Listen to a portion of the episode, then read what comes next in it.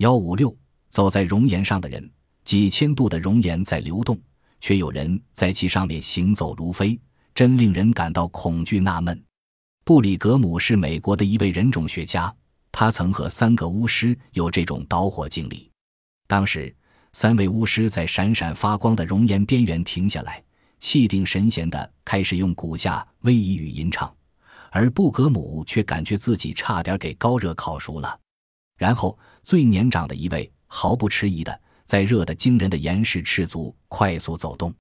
布里格姆看得目瞪口呆，突然被人从后面一推，瞬间就在炽热熔岩之上了，只好拼命往前跑。布里格姆当时穿着靴子。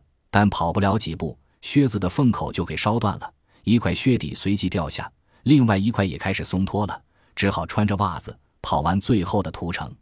说来奇怪，袜子竟没有着火，只有与破靴子鞋帮熏焦了，接触之处烧焦了。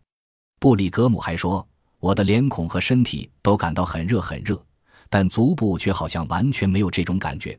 他跑到熔岸的另一边后，足部仍旧没有温热感。”而且像巫师的足底一样，连一个水泡也没有。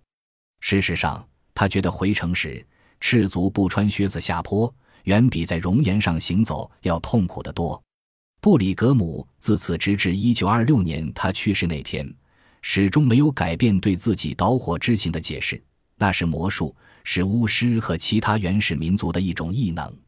布里格姆的经历颇称离奇，却也并非空前绝后。宗教上的导火仪式在世界各地盛行，已经有好几千年，在历史就是今天也仍旧在印度、马来西亚、日本、斐济群岛、大溪地、夏威夷、菲律宾、纽西兰、巴尔干豆岛等地流行。